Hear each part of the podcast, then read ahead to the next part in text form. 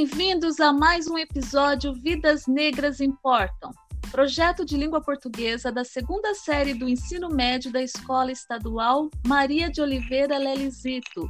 Eu sou a professora Roseli, de língua portuguesa, e hoje teremos a presença, a participação da aluna Ana Laura, do segundo ano B. Tudo bem com você, Ana?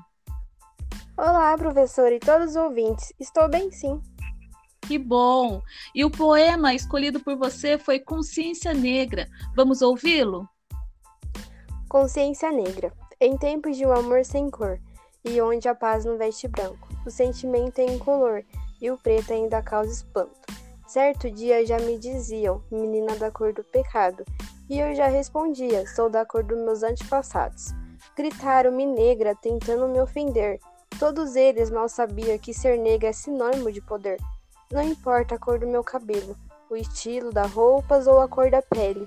A cor da pele pode até variar, mas teu caráter ninguém pode tirar. Ser mulher e negra é minha essência e não minha sentença. Não posso me esquecer de registrar que se o muro que me impede de avançar é o racismo, eu vou derrubar com minha consciência negra. Altura. Estudante de MBS, 16 anos, segundo ano C, 2018. Este poema foi retirado de um livro de produções dos professores da Rede Pública Estadual do Ensino do Estado do Ceará pela importância da discussão da discriminação racial e empoderamento na escola.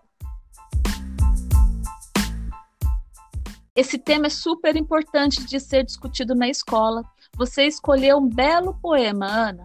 Esse livro foi catalogado por Ícaro Amorim Martins em 2019 Nele, a consciência negra da poetisa é a consciência da sua raiz, da sua história, que ela demonstra possuir e representa na sua produção poética.